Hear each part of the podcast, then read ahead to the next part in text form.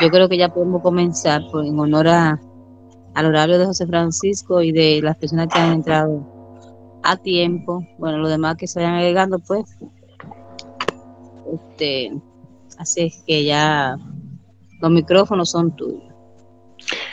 Bueno, este, pues buenas noches, gracias por por la invitación. Y bueno, ya saben que en el caso particular de un servidor, pues grabamos estos audios y pues de antemano quiero quiero agradecer la disposición de todos que me permiten hacerlo, ¿verdad? Este, porque no no sería nada de esto primeramente por la señora Mildred que nos hace esta invitación que siempre me hace pensar, ¿eh? y es a lo cual le agradezco y por eso no le digo que no a los temas, porque yo aprendo mucho y a veces la parte de las tentaciones decimos, bueno, este, uno podría pensar que yo la sabe uno todo, pero siempre hay, hay sorpresas. Entonces ayer que me documentaba sobre el tema, digo, híjole, o sea, está interesante y más que nada porque la misma palabra de Dios nos ilustra, ya les diré de qué va, pero antes yo le compartía una, una primicia eh, a la señora Mildred, me acabo de enterar hace escasa menos de media hora, eh, que luego a veces en México somos en verdad muy mal agradecidos y a veces también igual en Aguascalientes en particular, pero les tengo dos sorpresas al grupo y una de ellas, les digo, apenas me acabo de enterar, van a venir de visita aquí a Aguascalientes y a particularmente una de las parroquias que servimos eh, aquí la, la, familia, eh, vienen las reliquias de primer grado de eh, el Santo Padre Pío y del Beato Carlos Acutis.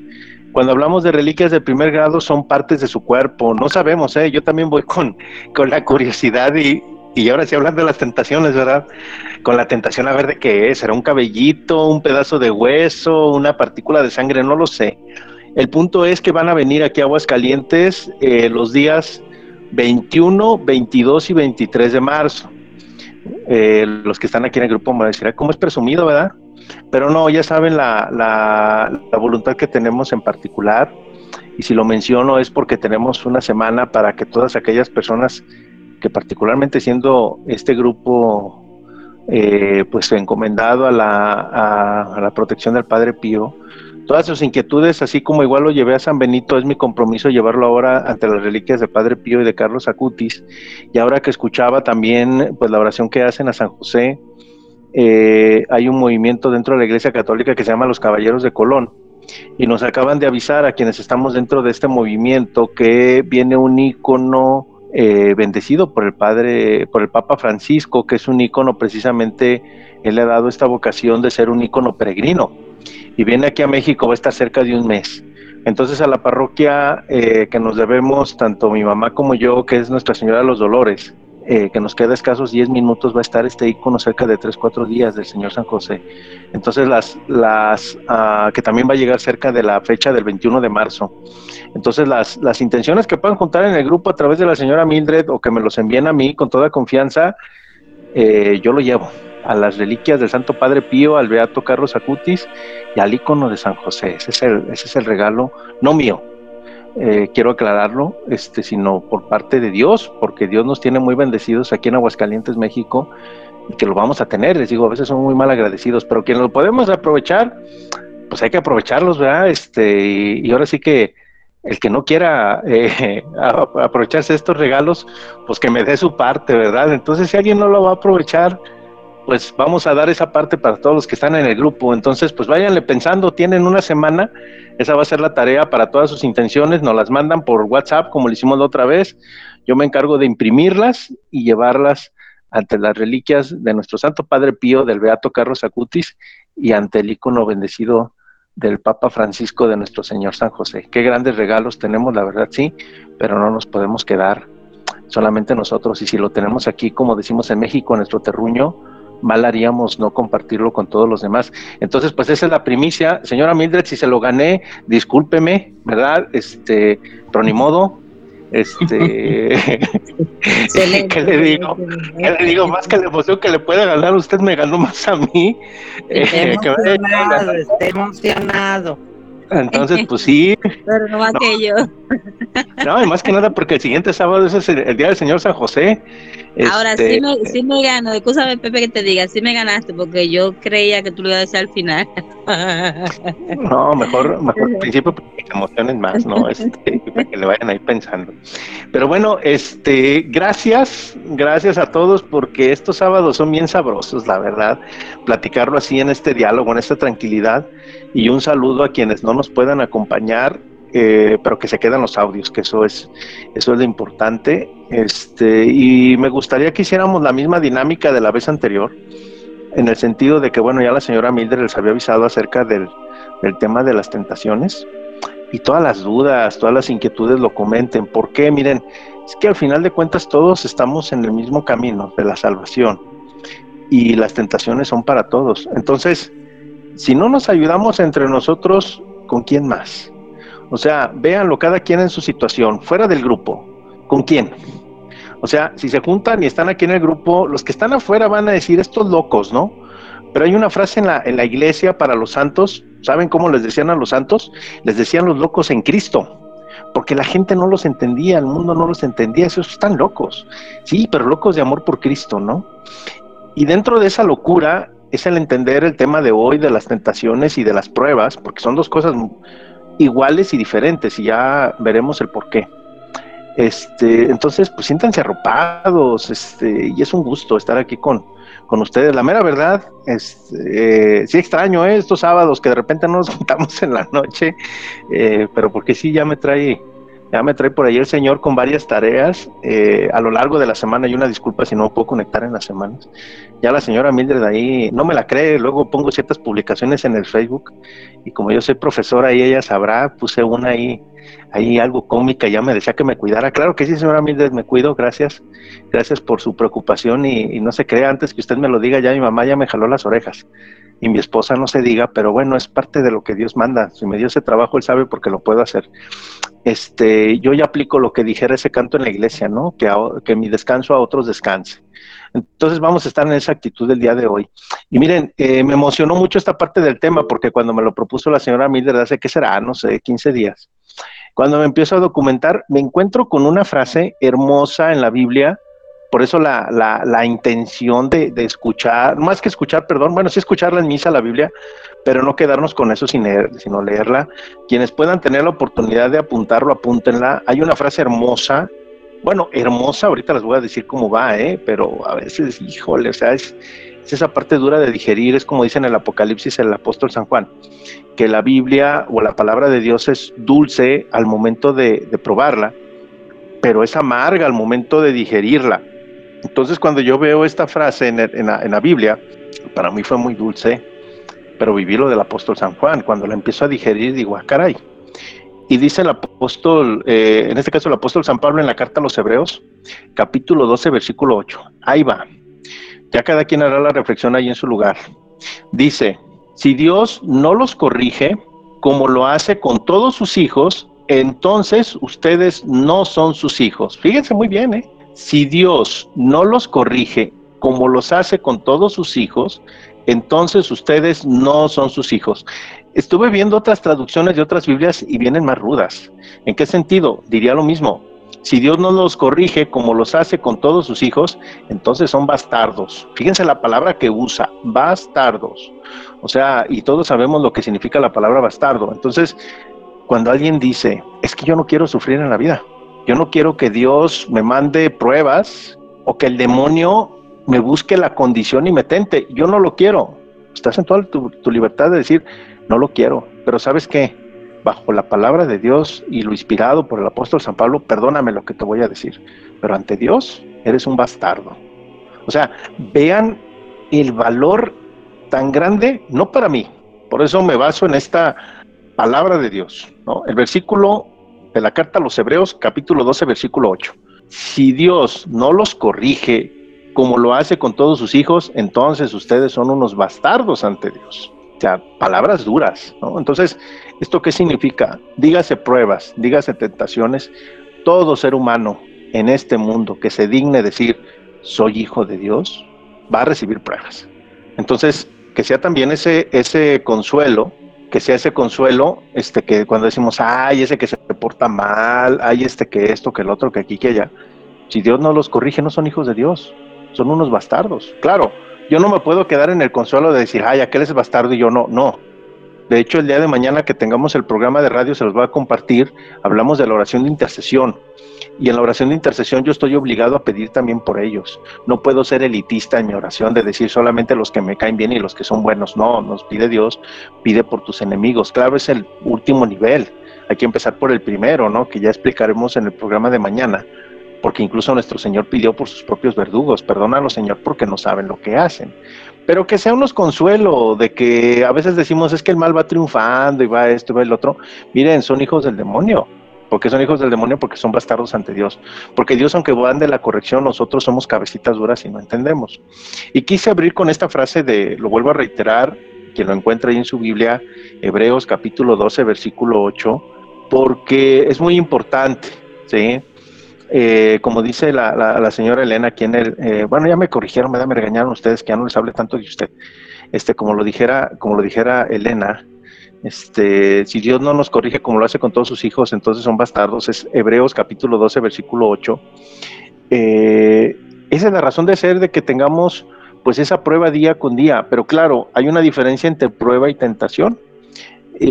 porque luego, ¿qué sucede? Miren, lo que vivimos en la vida a veces se lo podemos achacar todo al diablo. Y la verdad es que no lo debemos de hacer. Y ya les explicaré en un momentito por qué. Y lo que nos pasa malo, a veces es muy fácil cuando tenemos una fe muy, muy de niños, echarle la culpa a Dios. Es que Dios no me quiere, es que Dios eh, permitió que me pasara, es que Dios esto, lo otro y aquí y allá. Y no dejamos de ver que es una prueba. Y al final, lo vuelvo a reiterar, sea del Dios o sea del diablo, este, es porque Dios nos corrige. Y qué bueno que Dios nos corrija, porque lo vuelvo a reiterar según su palabra, si Dios no nos corrigiera seríamos unos bastardos y qué fuese eso. Eh, pero al final de cuentas así viene en la, en la palabra de Dios.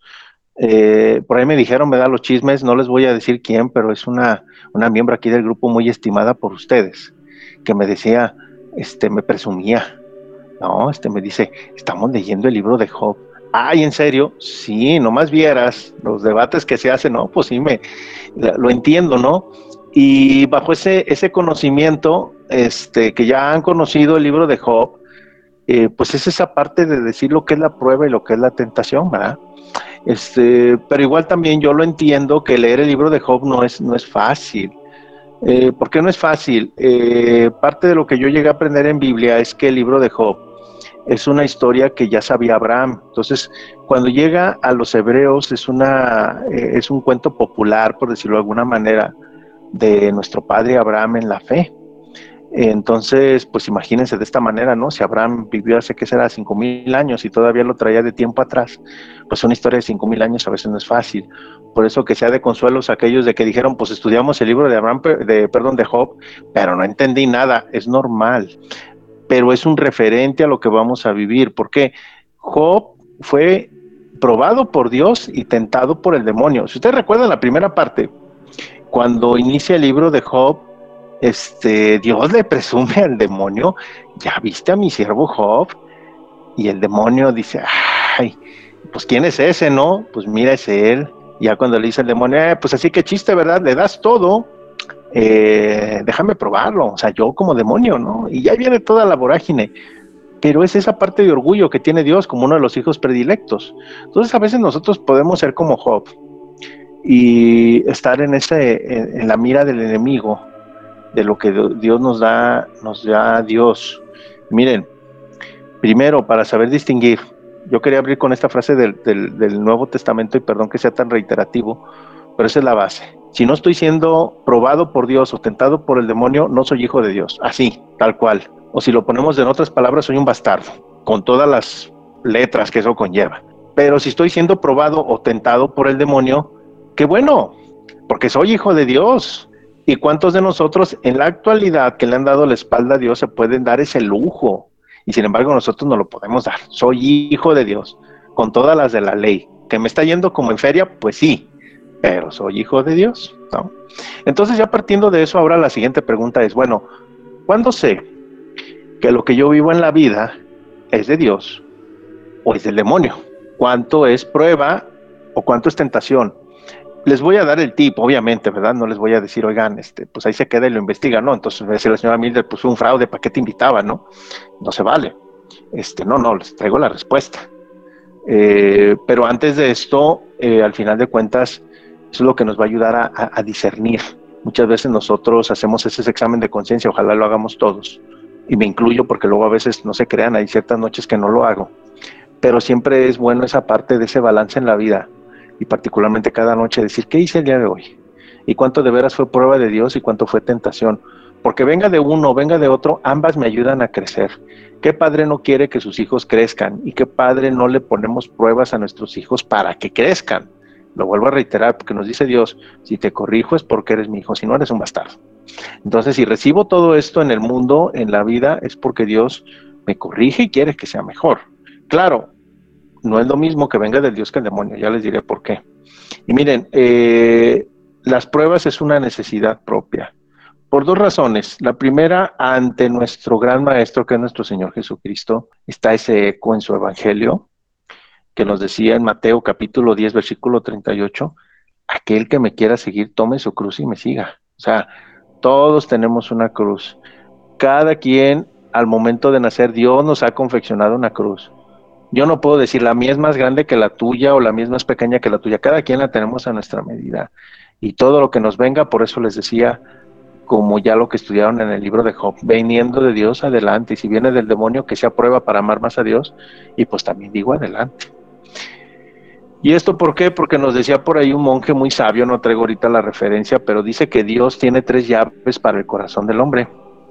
La primera llave nos dice que es una llave eh, de plata para abrir el corazón del hombre, para que Dios entre a nuestro corazón.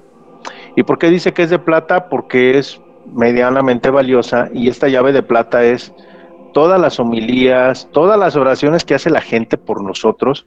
Por eso alabo y agradezco y bendigo la gran labor que hacen aquí en este grupo de Padre Pío, porque no saben los bienes que dan para los demás, porque están siendo esa herramienta de ser esa llave de plata, que ojalá y que alguien se convierta, que ojalá y si alguien abra su corazón a Dios.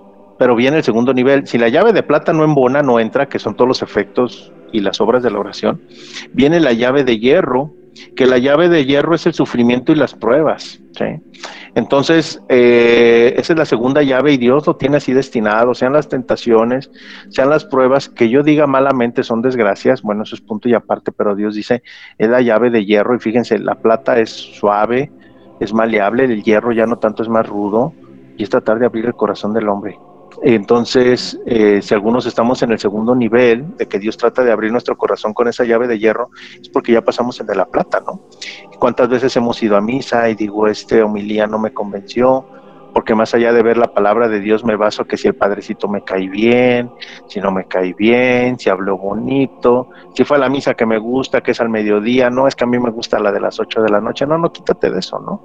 O sea, no entiendes, no haces caso de las homilías alguien me dice en el grupo de Padre Pío, yo voy a pedir por ti. Ah, pues sí, pero pues, lo decía al principio y con todo respeto, pues bola de locos, ¿no?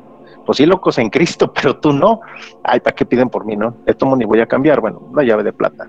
Pero cuando estamos viendo las pruebas o las tentaciones, es esa llave que Dios trata de abrir nuestro corazón. Y la última llave es la llave de oro, que es la gracia de Dios, que ya es cuando vienen los milagros, que es aquella persona que de repente es, un, es una persona en un día y le viene precisamente la prueba, la desgracia o lo que sea, y hace una conversión de 180 grados en su vida. Antes era borracho y ahora no. Antes era un adúltero y ahora ya no. Antes era un ateo y ahora ya no. Es la llave de oro. cuando Dios me dice, ¿sabes qué? Muévete, cambia tu vida. Y cuando alguien después de que esas tres llaves no les embonan, dice ahí este, este monje, dice, pues sabes qué, difícilmente se puede salvar. Y no porque Dios no pueda hacer lo imposible, Él lo puede hacer. Pero la única debilidad de Dios es la voluntad del hombre. Entonces, tengan en cuenta Dios con qué llave está tratando de abrir nuestro corazón. Y si estamos en la llave de hierro, pues hay que entender de qué va. Y lo decía, son las pruebas y son las tentaciones. Bueno, eh, entonces, si soy hijo de Dios, voy a sufrir. Si no eres hijo de Dios, si eres un bastardo, no vas a sufrir. Y la vida en este mundo te la vas a llevar. No sé cómo digan ahí en Centroamérica, creo que dicen bien chévere este, aquí en México decimos bien cachetona, ¿verdad? Este, pero en este mundo te la vas a llevar bien a gusto, ¿no? pues aguas, porque no, no es una buena señal para lo que viene en el futuro. Entonces, miren, las pruebas, las pruebas vienen de Dios y las tentaciones vienen del diablo. Esto es muy, muy importante que tengamos en claro. ¿Por qué? Porque al final de cuentas, sabiendo de dónde viene la situación que viva yo en la vida, es la manera en cómo ya la voy a abordar. Si viene de Dios, gracias, como lo dijera Job. Y si viene del diablo, a combatirla. Y al diablo no le voy a decir gracias, le digo a Dios gracias porque me permite vivir ese combate. Pero no es lo mismo que venga de Dios y digo gracias, a que venga del demonio, yo le diga a Dios, ayúdame. ¿Sí? Entonces, para eso es muy importante lo que yo viva día con día, que son pruebas por ser hijo de Dios, lo vuelvo a reiterar por el eh, Hebreos capítulo 12, versículo 8, saber distinguir en qué momento digo, ahí viene de Dios, pues bueno, ni reclamar es bueno, ¿verdad? Este, me quedo calladito y lo vivo. Y cuando viene del demonio, ahí sí reclamo y le digo a Dios, ayúdame, que lo vuelvo a reiterar, ustedes lo leyeron en el libro de Job, pues ahí ese, ese diálogo hermoso entre Job y, el, y Dios, que llega en ciertos puntos que Job, mal aconsejado por sus amigos, le reclama a Dios y le dice a Dios, bueno, pues, pues ¿qué te pasa, no? O sea, ubícate, y dice Job, pues sí, cierto, ¿no? Entonces, bueno, es una, una historia muy humana, muy hermosa. Entonces, eh, ¿por qué vienen las pruebas y las tentaciones? Porque así como la vasija no pasa por el horno para que se cueza y sirva para lo que tiene que servir, o así como un recién nacido no puede hacer nada de las cosas de este mundo si no crece y las puede hacer, nosotros también Pasa lo mismo con nuestra alma. Hay que recordar que somos a imagen y semejanza de Dios. ¿Y esto qué significa? Que si nuestro cuerpo crece y se desarrolla, el mismo cuerpo de nuestro Señor Jesucristo crece y se desarrolla nuestra alma también. Recuerden esa parte hermosa de San Lucas cuando Cristo se pierde en el templo al final, después de este, este, diálogo donde se nos muestra ese gran amor de nuestra Santa Madre, la Virgen María, en su angustia por su hijo y que le dice, hijo, te estuvimos buscando tu padre y yo, eh, que viene esa respuesta también de Jesús. La parte con la que cierra San Lucas es hermoso, que dice, y el niño se sometió a su autoridad y él crecía en sabiduría y gracia ante, Dios, ante los ojos de Dios y de los hombres. Pero fíjense muy bien, crecía en sabiduría y gracia. obviamente físicamente crece, ¿no? Hay que recordar que Cristo empezó su, su vida pública a los 30 años. De los 12 a los 30, pues pasaron de perdido 18. Y él crecía, según la palabra de Dios en San Lucas, en sabiduría y gracia. Entonces, ¿a qué viene este reflejo? Yo nací de mi madre y crecí físicamente. Ahora, eh, como dijera por ahí una canción, ¿verdad? Aquí en México dice, este, pues ya mis, cabellos pintan, este, pintan, este, hilos de plata, ¿verdad? Este, ya mis hijos viven la juventud hermosa, pero yo ya, ya, ya estoy viejo. O sea, mi madre no me concebió así. Entonces, ¿pero qué pasa con mi alma? Ella me llevó a bautizarme, este, me incorporó a la, a la iglesia católica, y ahí se me dieron ciertas virtudes y dones, que ya platicamos la última vez de las virtudes cardinales y levemente las teologales. Entonces, ¿cuál es el requisito? Si Cristo creció en sabiduría y gracia, yo no soy más que Cristo. Y si Cristo, siendo mi Dios, creció en sabiduría y gracia, yo también tengo que crecer en sabiduría y gracia. Entonces, Cristo estuvo sometido a la autoridad de sus padres. Yo a quien estoy sometido, primero a la autoridad de mis padres terrenales, pero de manera eh, plena, ¿sí? este, omnipotente a la autoridad de Dios. Entonces, ¿cómo me hacen crecer mis padres? Pues a, pruebas, confiando en mí, haciéndome ver las cosas y ver cómo tomo las decisiones y ver cómo malas amistades, malas influencias también me dicen las cosas y que tanto hago caso a mi padre, a mis padres o a las malas influencias. Dios es igual, es esa imagen de los padres y Cristo estuvo sometido a ello. Entonces, yo necesito crecer en eso porque fueron dones que recibí en el bautismo, dones que recibí en, el, en, en la confirmación y no son dones de adorno, tienen que crecer y deben de crecer, ¿sí? Al estar en el seno de la Iglesia Católica. ¿Y cómo lo hacemos? Pues lo hacemos a través de las pruebas y tentaciones, lo que Dios me manda para verme crecer por mi bien, porque soy su hijo, no soy un bastardo soy hijo de un gran padre que es nuestro, este, nuestro Padre Dios. Y como dijimos en el Padre nuestro, ya mucho orgullo que está en el cielo y que santificado es su nombre. Y este, y pues también está la otra parte del enemigo, que son las tentaciones. Entonces, ¿por qué vienen las pruebas y las tentaciones? Porque Dios nos quiere ver crecer, quiere vernos en plenitud, como así lo vivió Cristo. De ahí la razón que Él nos pone el ejemplo en las tentaciones. Lo escuchábamos el domingo pasado quienes tuvimos la oportunidad de ir a misa, cómo lo venció Cristo las tentaciones. Entonces yo no me veo exento porque no puedo ser más que Dios. Entonces, la pregunta clave. Muy bien, ya entendí. Debo de crecer no solamente físicamente, sino en mi, en mi parte espiritual, porque soy hijo de Dios. Y puede venir la oportunidad de crecimiento de Dios, que se llama prueba, y del demonio, que se llama tentación. Pero las dos las voy a tener, porque soy hijo de Dios. ¿Cómo las distingo? Fácilmente, fácilmente decirlo, vivirlo no es tan fácil, ¿verdad? Es como cuando a mí me dijeron, bueno, yo como que me acuerdo, ya mi mamá me dirá si sí o si no, pero los primeros pasos ella me vio darlos y pues seguramente me había dicho, ándale, mi hijo, camine, ¿verdad? Y pues, ¿cómo le hago, mamá? No puedo. ¿Verdad? Y vámonos, se da uno de caídas y se raspa uno las rodillas, ¿no? Pero pues ándale, camínele. Entonces, pues es muy fácil decir, las pruebas vienen de Dios, las tentaciones del demonio, a ver, camínele, ¿verdad? Pero pues ¿cómo? Este, y se da uno sus, sus raspones. Es igual, miren, eh, las pruebas, eh, primero, nunca van a superar nuestras fuerzas. Esto nos lo dice San Pablo en la primera carta a los Corintios del 10 al 13. Y como lo decíamos en el libro de Job, chequenlo por ahí de todo lo que leyeron del libro de Job en el capítulo 14, versículo 14, son para provecho del hombre. Cuando una prueba viene de Dios, no me arranca la esperanza. O sea, yo tengo una tribulación en la vida y digo, voy a salir adelante. Me siento confiado. Sé que me está yendo como, decimos aquí en México, como en feria, ¿no? Me están tundiendo. Pero estoy tranquilo, porque sé que al final Dios me va a bendecir. Cuando tengo esa certeza, esa firmeza en mi fe, Recuerden que una de las virtudes cardin, este, perdón, teologales que recibimos en el bautismo es la fe. Y cuando yo empiezo a crecer mi fe de forma madura y siento de esa manera lo que me viene en la vida, digo, es de Dios. Si las pruebas que yo vivo, que yo vivo, perdón, en la vida, digo, no me quitan el sueño, es de Dios. Y agradecerle a Dios, qué bueno que me mandes estas pruebas porque sé que me quieres, porque soy tu hijo. Y a darle para adelante.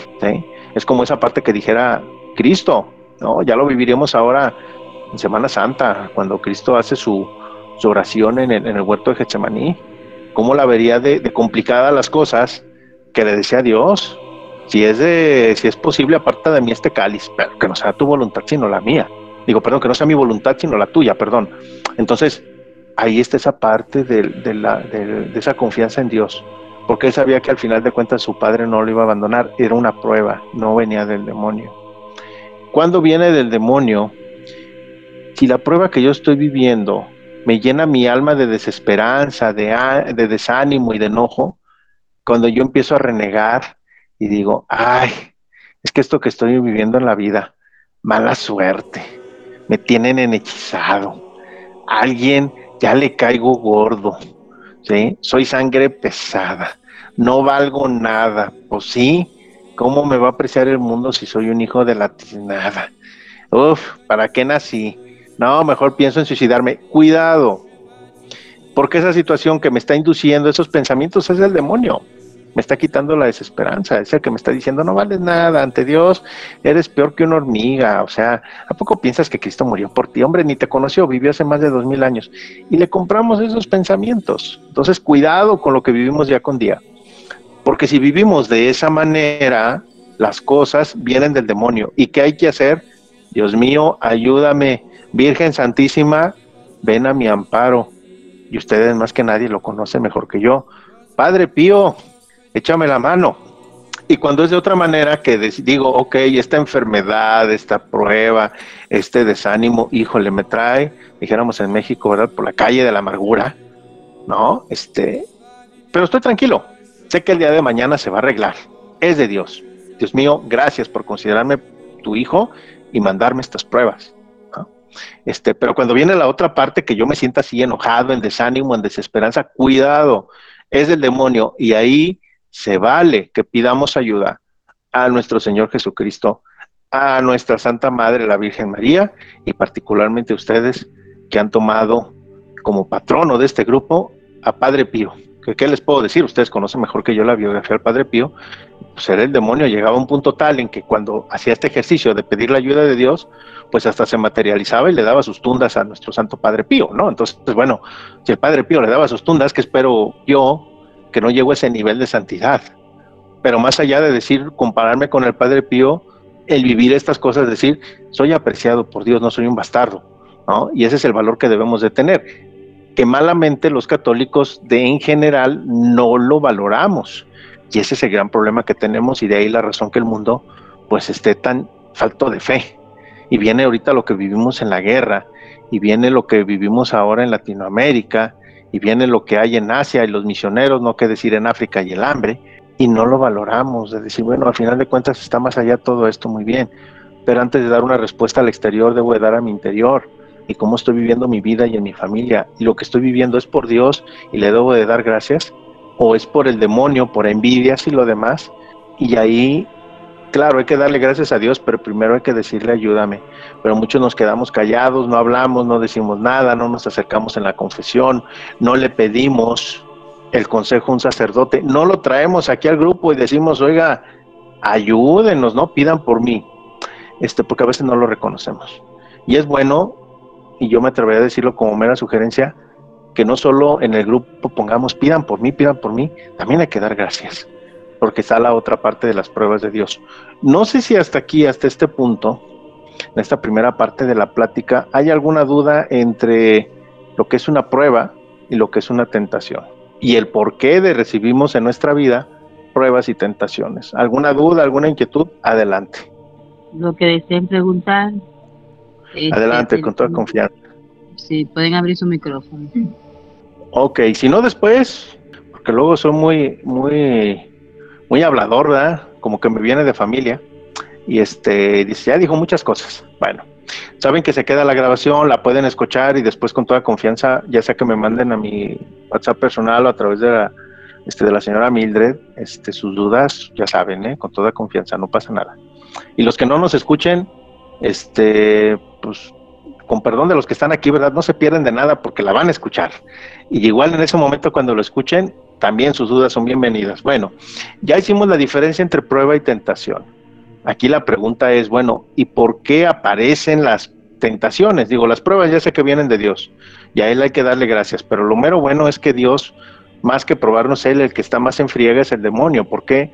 Porque cuando el demonio fue desterrado del, cielo, dejó los lugares vacantes para alabar a Dios y son los lugares que nosotros vamos a ocupar como los santos de Dios. De ahí la envidia del demonio. Si él ya lo perdió, pues va a decir, oye, si era mío, ¿por qué te lo vas a llevar tú? Achis, no. Y por eso nos tiene jurada esa, esa, esa batalla y esa guerra espiritual, lo dijera San Pablo. Nuestra batalla no es con, con entes de este mundo, sino con, con los poderes, los poderes sobrenaturales y de los espíritus. Pero bueno, ¿por qué Dios permite este el que aparezcan en nosotros las tentaciones. Ya lo veíamos, lo decíamos, ¿no? En el libro de Job, se dice Dios, mira, ya viste a mi siervo Job. Y le dice el demonio, pues así que chiste, ¿verdad? Déjame tentarlo, o sea, déjame presentarme, ¿no? ¿Por qué Dios, eh, por qué, perdón, el demonio tendría esta sangre fría que sabiendo Dios quién era? Porque hay que ver en San Marcos que lo reconocía cuando iba a exorcizar a un endemoniado. Hay una frase que me queda muy en claro en el Evangelio que le decían los demonios, ¿verdad? pues ya sabemos que eres el Hijo de Dios, ¿qué quieres tú con nosotros? O sea, ¿a qué vienes a molestarnos tan a gusto que traemos este endemoniado bien sabroso, verdad? Pues ¿qué traes? ¿No? O sea, sabían de la autoridad de Cristo y que era el Hijo de Dios. Y sin embargo, imagínense la sangre fría del demonio y irlo a tentar, no una, dos, tres veces, y ya lo escuchamos en el Evangelio. El demonio se basa en algo, o sea, el demonio es muy astuto, no es nada tonto. Y si se anima y va y se presenta y se encara incluso al mismo Jesucristo, ¿qué me queda a mí? como dijera también Jesucristo, si esto le hacen al árbol verde, ¿qué le espera al seco, no? Entonces, bueno, más allá de que el demonio venga y se presente, ¿por qué Dios lo permite? Dios permite que nosotros tengamos las tentaciones para desterrar malos hábitos. Ese es el detalle. Entonces, cuando yo veo la tentación de algo, de que me dice el demonio, hazlo, hazlo, me está dando, como dijéramos en México, en nuestra patita de palo, en lo que somos más débiles. Entonces, cuando yo veo la parte de la tentación que me causa desánimo, enojo, digo, el demonio me está atacando y me está diciendo, haz, haz esto, haz esto, ya sé en qué me debo de, apoyar. Si me está diciendo, sabes que no hagas oración, esto y lo otro, ¿cuál es mi debilidad? No agradecerle a Dios, no hacer oración. Ahí está. Quiero crecer en la vida, haz oración. Que el demonio me dice, Oye, este, por ahí se la sabe la frase de mi mamá, a ver si al ratito se las dice, porque luego, luego no, no, no quiere compartir, pero decía por ahí de, mi abuela, que en paz descanse y que, este, que, ya está en la, gloria de Dios, de los domingos, que decía que, que, quería ir a misa, pero que decía el demonio, tú sigue durmiendo y sigue permaneciendo, se la sabe ahí en frase muy bonita, este, ya que nos la diga al final este, que decía, y pues tú sigue durmiendo, ¿verdad? Que siga la misa, tú sigue acostadito en tu cama. Ahí está la pereza. Entonces yo ya sé lo que me está presentando el demonio, me está diciendo dónde debo de crecer, ¿no? O cuando yo estoy ahí, que alguien me la hace enojar, ya estoy a punto de decirle maldiciones y improperios y malas palabras y vulgaridades y demás, pues ahí está, me está diciendo Dios, mira, te estoy permitiendo que, el demonio te tente porque tu debilidad es la lengua, tu debilidad es la flojera, ¿no? Y pónganle el nombre que quieran, que no va a ir más allá de los famosos siete pecados capitales, ¿no? O sea, ya lo sabemos, que ahí está esa cosa, agárralo, no pasa nada. Estás robando, estás codiciando los bienes ajenos. Pues oye, yo ya me comí dos, tres rebanadas de pastel, dos, tres taquitos, échate otro, pues, no pasa nada, ¿no?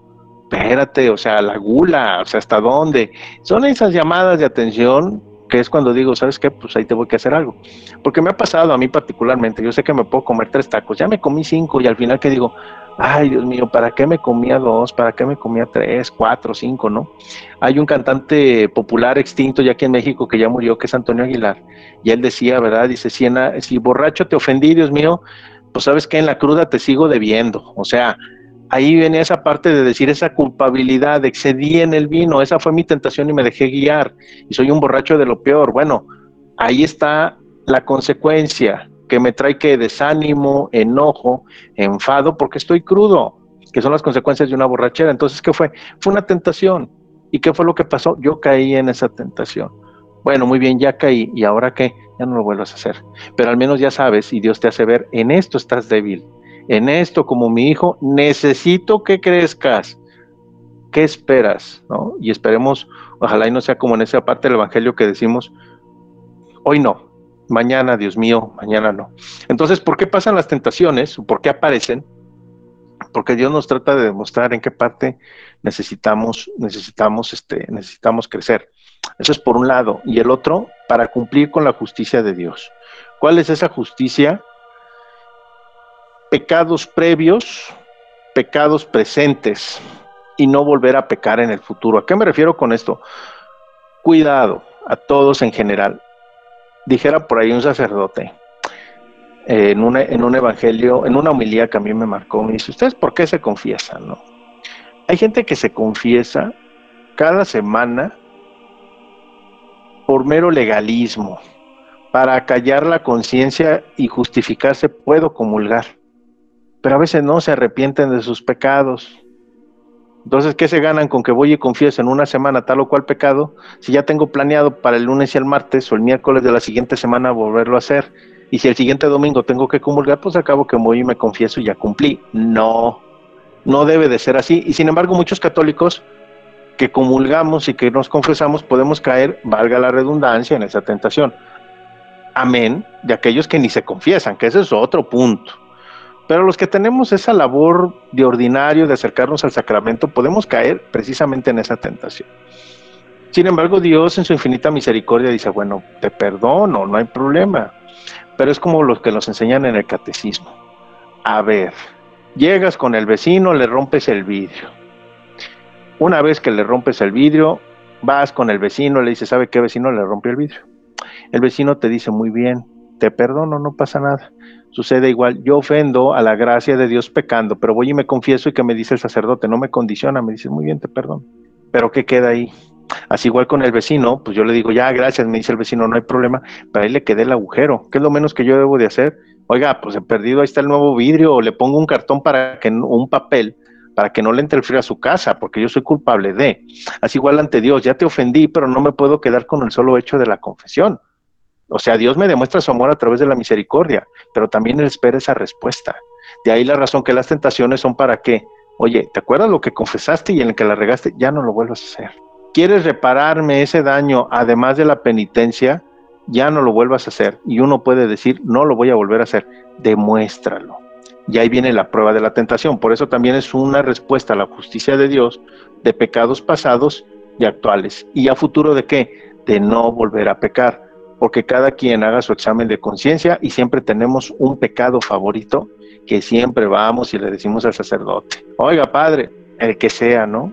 Y si el padre ya me conoce y soy de su confianza o es mi padre este, espiritual, en una de esas me puede decir, oye hijo, otra vez, ¿qué no te sabes otros? Ya veniste y me lo dijiste diez veces. Bueno, está bien, padre, o sea, pero yo debo de hacer mi examen de conciencia que tanto dolor de los pecados tengo propósito de enmienda, y si es un mismo pecado que yo ya fui confesé otra y otra y otra vez, es una llamada de atención de Dios de decir, en eso necesitas crecer, en eso necesitas superarte. Entonces, ¿por qué aparecen las tentaciones?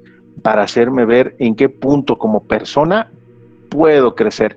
Y en estos elementos muy básicos que acabo de mencionar es donde yo lo puedo identificar. No sé si hasta aquí hubiera alguna duda, algo que quisieran comentar. Buenas noches. Buenas noches. Mira, este, la duda es, ¿cómo reconoces una prueba de una tentación? La tentación del demonio, la prueba es de Dios, pero ¿cómo reconoces en el momento eh, que surge? Es difícil. Y muy buena pregunta, este, María Ángela. Es difícil, porque yo lo decía, ok, cuando me da tranquilidad, lo que estoy viviendo es prueba de Dios, pero cuando me causa ese desánimo, enojo, es difícil. Pero eso es cuando ya sucedió, pero en el evento muy particular es complicado. Hay que recordar ese hermoso evangelio cuando Cristo va dormido en la barca y que le empiezan a golpear pues las olas, ¿no? Y los apóstoles se asustan y llega un punto tal en que ya no aguantan y le dicen al Señor, eh, despierta, ¿qué no estás viendo que nos vamos a hundir? ¿Y qué les dice Dios? Si saben que vienen conmigo, ¿de qué se espantan? Bueno, está bien, les voy a hacer el caprichito. Y se levanta a Jesús del sueño y ¿qué le dice? A ver, mar, viento, acállate y viene la tranquilidad. O sea, es difícil. Sí, eh, cuando estamos viviendo la situación de crisis, es difícil identificar si viene de Dios o viene del demonio. O sea, eso es bien complicado. No es fácil. Los mismos apóstoles, teniendo la enseñanza directa de Cristo, no lo pudieron hacer, ¿qué nos queda a nosotros? Simplemente aguantar, ¿sí? Y al final hacer un balance. Me acaba de pasar esto en la vida, ¿por qué? Y entonces decir, bueno, ¿por qué? Por esto, aquí y allá, y lo veo con fe, lo veo con buen ánimo, es prueba de Dios. Pero si empiezo a caer en esa parte de enojo, de molestia, de desesperanza, de decir no la hago, no me sirve de nada, fallé, soy una pintrafa porque no está haciendo bien las cosas, cuidado, fue del demonio.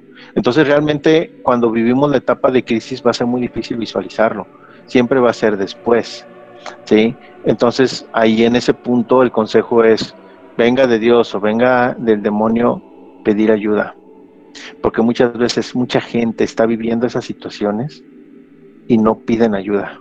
Y ese es el gran problema de hecho, esa es la función de las tentaciones en la vida, tener fe, pedir consejo y orar, ¿sí? O sea, a veces vivimos esto y en lo que yo veo un después y cumplamos esa situación, vino de Dios o vino del demonio, mira, luego vemos, ¿no? O sea, ahorita lo primero es que solucionarlo, consejo, fe, orar. Pero ¿cuántos de nosotros nos sentimos muy confiados y viene esta prueba y yo lo puedo con mis propias fuerzas y no me encomiendo a Dios y no le pido ayuda. ¿No? Entonces, miren, al final de cuentas, si viene de Dios y yo le pido ayuda, estoy agradeciendo porque Dios dice, confías en mí. Y si viene del demonio y pido ayuda, Dios viene en mi ayuda y también me dice, ¿sabes qué? Qué bueno que confiaste en mí porque sabes que tú contra el demonio no puedes. Y lo dijera el Padre Pío, con el demonio no se dialoga. No es el hecho de decir, ahí viene y ahorita me enfrento y al tú por tú no. Pues, lo dijera el mismo también el mismo San Pedro pues el demonio es un león rugiente que anda buscando a quien devorar. Pues yo no puedo con un león, ni que fuera Daniel, y Daniel fueron con tigres, ni siquiera fueron con leones, ¿no? Ah, no, si fueron, perdón, si fueron con leones, perdón, el foso de los leones, pero yo no, no tengo los dones de Daniel. Yo no me puedo enfrentar a los leones, necesito ayuda. Entonces, esa parte de discernir si viene de Dios o del demonio, eso es ya cuando pasa la, cuando pasa este, la, la crisis pero en el Inter hay que pedir de Dios. Y al principio, cuando vivimos una situación de prueba, es difícil. Solamente los santos tienen ese gran discernimiento de decir viene de Dios o del demonio. Pero nosotros que vamos en ese camino, lo mejor que podemos hacer es pedirle a Dios ayuda y luego ya después vemos a ver, ¿qué me queda? Me queda algo de tranquilidad, digo, está bien. vino de Dios. Pero si me hace sentir esa parte, fallé, no soy nadie, no valgo nada, viene del demonio. Y es cuando decir, no puedo pensar así, ayúdame, Dios mío, ¿no? Porque hay otra, hay otra situación, lo que decían por ahí, este, que esta parte de las, de las tentaciones es conocer nuestra propia debilidad. O sea, saber en qué estoy fallando y ser humilde. Y que es ser humilde, este, eh, abandonarme en los brazos de Dios. Y si la prueba viene de Dios, Dios dice, pues te perdono y sales adelante. Y si viene del demonio, sale a mi defensa. Hay que recordar ese hermoso Salmo 39, versículo del 1 al 3, ¿no? Que es un canto que a veces cantamos en la iglesia. Perdón, ¿verdad? Yo canto muy mal. Pero hay un canto que dice, ¿verdad? En Jesús puse toda mi esperanza, ¿no? Él se inclinó hacia mí. O sea, cantamos ese canto y es del Salmo que dice el Salmo específicamente, en Dios puse toda mi esperanza y Él consolidó mis pasos. O sea, ese es el, fin último de las tentaciones. Claro, lo acabo de decir, no es fácil, es una tormenta que nos llega y tenemos que superarla. Pero ahí es esa parte de decir, no soy capaz de hacerlo y necesito de Dios. Pero ¿cuántos de los problemas en el mundo es porque nos creemos como seres humanos capaces de resolverlos? Y no podemos hacerlo y dejamos a Dios, a Dios a un lado y nos decía por ahí un, santo, decía por ahí este ejemplo, dice, mira, cuando llega la tormenta al mar, y los que viven cerca del mar sabrán identificarlo mejor que yo, cuando llega una tormenta al mar, pues es todo revuelto. Y el mar en su momento, cuando está encrespado, va a aventar a la costa, pues toda la basura y desperdicios. Y cuando ya llega la calma, ahí deja todo en la playa. ¿sí? Y entonces nuestra alma es lo mismo viene de Dios la prueba o viene del demonio la tentación, no sé, pero todo va a estar una tormenta en mi vida, en mi alma. Tengo que esperar. Ya después haré el discernimiento de decir de quién vino, de Dios o del demonio. Pero más allá de ver de quién vino, ¿qué me quedó? ¿En qué caí? ¿En qué me equivoqué? Y cuando yo lo veo, es toda la basura, así como el mar lo echó después de la tormenta. Después de esta prueba es toda la basura que va a quedar en mi alma y digo, la regué en esto, en esto y en esto. Le fallé a Dios, me fallé al prójimo, me fallé a mí mismo, porque así nos lo pide Dios, ama a Dios sobre todas las cosas, a tu prójimo como a ti mismo, va en ese nivel. Entonces lo que yo veo ahí al final de ese evento, de esa prueba o de esa tentación, le fallé a Dios en esto, le fallé al prójimo en esto y en esto, esa es la basura. Pero no solamente me puedo quedar ahí como la basura, como lo dijera San Pedro en unas palabras muy fuertes, que dicen, no sean como los perros, ¿no? Que echan su vómito y luego regresan y se lo vuelven a comer. No, o sea, ya vino este vómito, de decirlo así, en mi alma a través de la prueba y ya vi todo. ¿Qué debo de hacer? A los pies de la oración. Señor, ayúdame. Que si fue prueba tuya, qué bueno que me lo hiciste ver. Y si el demonio fue para echármelo en cara y hacerme sentirme miserable, mira, no lo hiciste, porque ya vi por dónde me estás atacando. Señor, ayúdame. Y ya que lo pido y que ya sé que está ahí, ¿cuál es el siguiente paso? Ahora sí voy a la confesión y decirle al sacerdote, él como consagrado, perdóneme, ayúdeme, deme un consejo. Estoy fallando en esto, en esto, en esto y en esto y que sea una confesión, como lo dijera este sacerdote en esa homilía, sincera, con dolor de los pecados, propósito de no volver a pecar y que no sea un mero legalismo para decir, ya me puedo acercar a comulgar. No, que realmente sea esa oportunidad de decir en la confesión borrón y cuenta nueva, pero tengo que pagar la misericordia de Dios y pues lo que venga y adelante y seguir en la lucha y en medida de lo posible no volver a caer. De ahí la razón que nos dice nuestro Señor Jesucristo. Si es una prueba del demonio, ¿cómo se vence al demonio? Con ayuno y oración. Recuerden ese capítulo del Evangelio, no recuerdo ahorita en cuál, que los apóstoles no pudieron sacar un demonio, un endemoniado, van con Cristo y Cristo lo saca, le dicen, oye Señor, tú sí pudiste, nosotros no. ¿Qué pasó? Dice, es que esta clase de demonios solo se sacan con ayuno y oración. O sea, hay ciertas pruebas que cuando yo ya lo disierno y lo vivo, pues si me quiero alejar de ello y superarlo, con ayuno y oración. De ahí lo hermoso de los tiempos litúrgicos que la iglesia nos llama, eh, cuaresma, 40 días, ayuna, haz oración. Y no conforme con eso, en las iglesias orientales eh, que están en comunión con el Papa, hacen ayuno en cuaresma, en, Navidad, otros 40 años, eh, 40 días, perdón, ayuno y oración. Debe ser una constante en la vida del cristiano pero no caer como los fariseos de que porque así me lo dice la iglesia lo hago, no.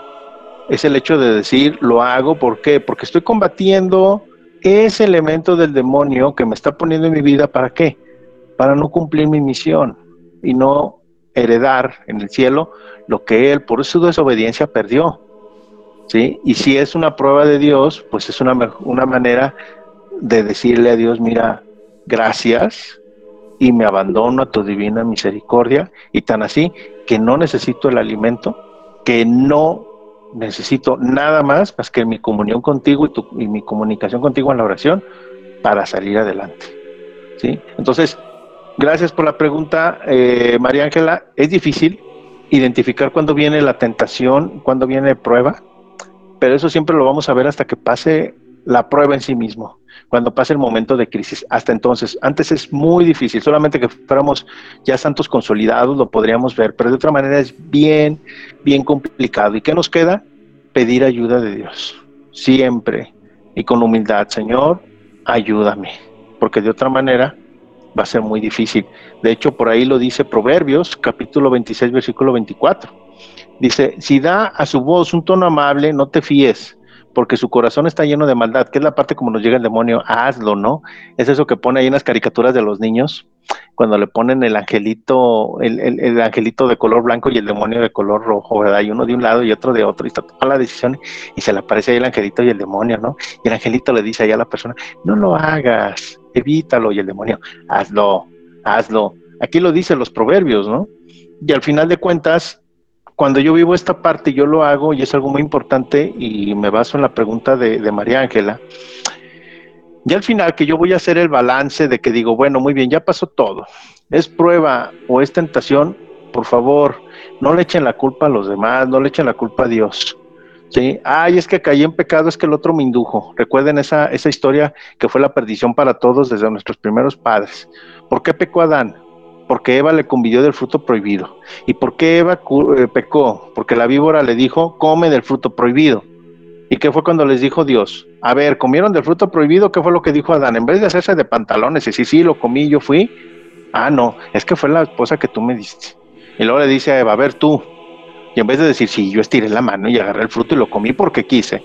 Ah, no, es que fue la serpiente. O sea, siempre buscamos echarle la culpa a los demás si está en la naturaleza del hombre. No, ya viví la etapa de crisis, digo, será de Dios, será de la tentación, será del demonio, le pido ayuda a Dios y si es prueba de Dios le doy las gracias, pero más allá de qué fueron las circunstancias, ¿qué debo de cambiar en mí? Debo de voltear a ver hacia mí. Y era lo que decíamos. ¿Por qué? Porque es como esa parte del mar. Ya pasó la calma, ¿qué me dejó en la playa? Me dejó todo este mugrero. Ese mugrero es el que tienes que limpiar en tu vida y tienes que limpiar. Venga de Dios o venga del demonio, Dios en su providencia te lo dejó ver ¿qué esperas para limpiarlo y crecer? Y regresamos a la parte de Hebreos, porque si no te lo presenta Dios, si no aparece nada, o una de Dios, o ya eres un santo, qué cosa que no somos, porque vamos todos en el camino, o eres un bastardo, que Dios, aunque te quiera, el demonio ya te tiene en sus garras y no vas a ver nada malo en tu vida, ¿no? Y son aquellos que caen en los pecados de omisión, que dicen yo no mato, yo no robo, yo no le hago el mal a nadie, ¿no? Bueno, está bien, pero ¿qué dejas de hacer, no? al final de cuentas. Entonces, porque está una advertencia en este sentido sobre estas cuestiones de las crisis, ¿no? Eh, nos dice San Pablo, son flechas que lanza el demonio, esas son las tentaciones. Y así como está un venado, un ciervo, tomando agua y llegan los cazadores sin decir nada, le empiezan a disparar, el demonio es igual, nosotros estamos tranquilos en nuestra vida, estamos en lo nuestro, tomando nuestra agüita en la presencia de Dios y de repente llega el demonio y nos va a empezar a disparar las tentaciones. Y vienen esas etapas de crisis, cuando se tiene esa fe, cuando somos esos locos en Cristo y que gracias a Dios ustedes tienen este grupo y hacen ese ejercicio de hablar entre ustedes, eh, pues pueden llevar a cabo la, la, la, salir adelante en la tentación y ayudarse entre ustedes, decir, fíjate que me pasó esto, aquí y allá y demás, gracias a Dios lo pude superar y me siento tranquilo, fue prueba de Dios. Entonces, que no me siento tan tranquilo, traigo estos problemas, este, hay un sacerdote aquí con ustedes, oiga, padre, pues fíjese que me pasó esto, usted qué me dice, ¿no? Es que necesitamos ayuda, ¿no? Y viene esa parte, esa parte del demonio. Pero al final de cuentas, cuando se presenta la tentación en sí misma, recuerden, no vamos a tener ayuda de nadie más que de Dios. Y el mismo Cristo tuvo ayuda de alguien más. Recuerden el Evangelio del domingo anterior. ¿Acaso Cristo estaba con sus discípulos? No lo estaba. El demonio lo agarró en el momento más débil. Después de 40 días que pasó en el desierto sin comer, absolutamente nada, dice el Evangelio, le dio hambre. O sea, cuando estaba más débil, que ya tenía hambre, entonces sí el demonio iba bien envalentonado. Y cuando pudo haber tenido ayuda, no la recibió. Cuando fue la noche en la cual ya iba a ser entregado, horas antes, después de haber instaurado la Eucaristía, que le dijo a sus discípulos que había llevado en el, al monte Tabor en la transfiguración, a Santiago, a Juan y a Pedro, vengan y oren conmigo. ¿Y qué pasó con ellos? Se durmieron, lo dejaron solo. Entonces, al final de cuentas, vamos a estar solos al momento de la tribulación. Solamente Dios no falla. ¿Y qué es lo que nos dice, en este caso, nuestra tradición de la Santa Madre Iglesia? Cuando se presente la tentación, ora y espera que venga la ayuda. Y pone un ejemplo bien simple. Cuando llueve, ¿qué es lo que hacemos? ¿Me salgo a que me moje?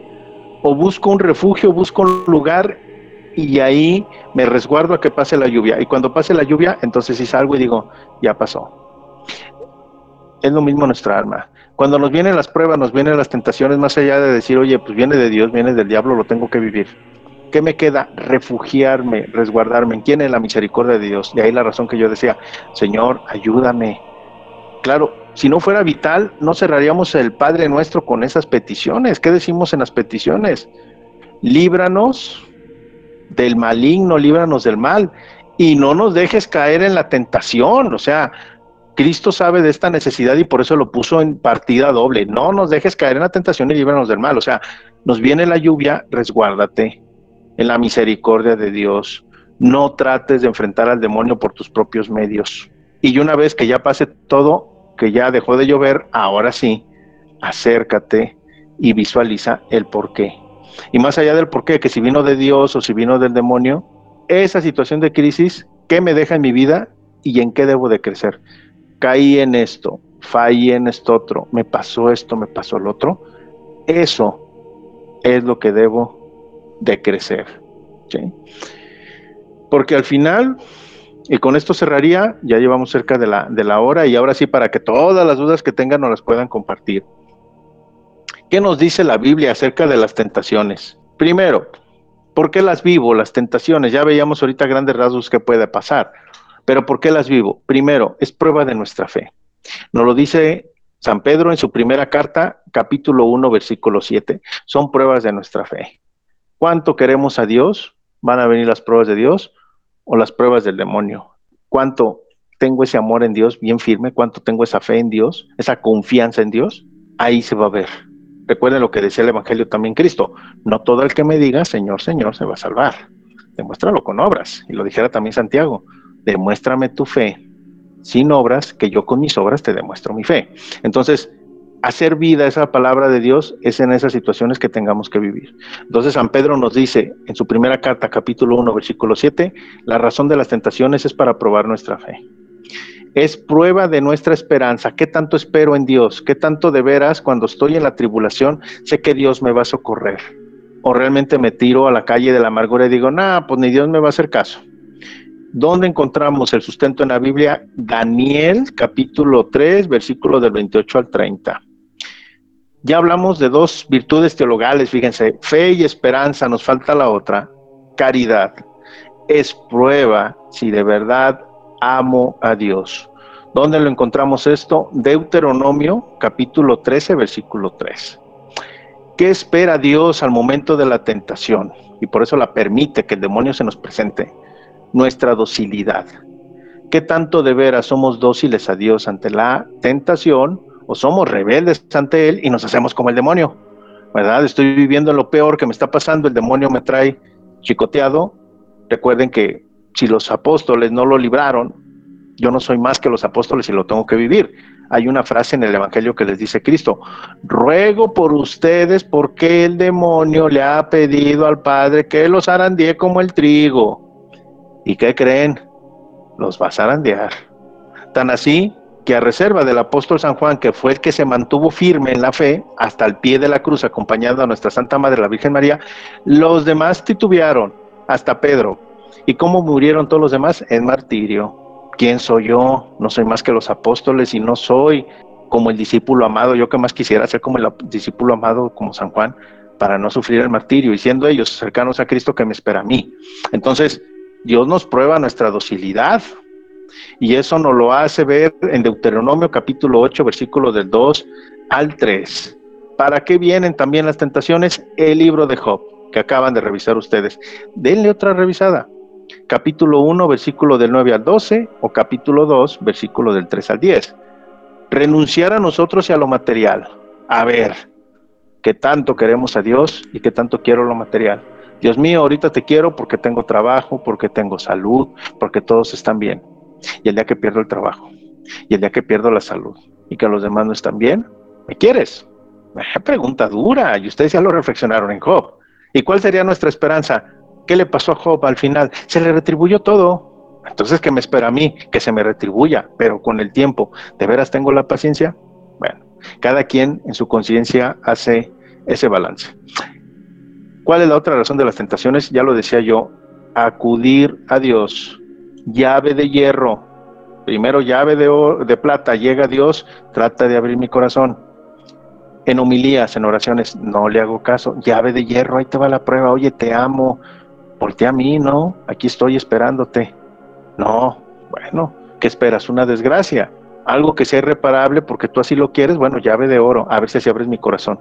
Y si ni así, ni modo, tú solito te condenas. Pero mientras la tentación es para que acudamos a Dios. Vivir en humildad, ¿qué es vivir en humildad? Yo no puedo solo. Yo solo contra el demonio no puedo, y es el peor de los errores que yo puedo tomar, enfrentarlo yo solo, no puedo. Soy humilde de esa condición de decir no puede, decirle a Dios ayúdame. O yo digo, nah, véngame como me venga, ¿no? Y lo hago en un, ejemplo muy concreto. Yo digo, ay, pues cuando me he presentado al demonio para no enfrentarme. Cuando acudimos a hechicerías, cuando acudimos a brujos, cuando acudimos a, a, este, a, divinos, estamos coqueteando con el demonio y digo, ay, pues al cabo que, que me vayan y me lean las cartas, no pasa nada.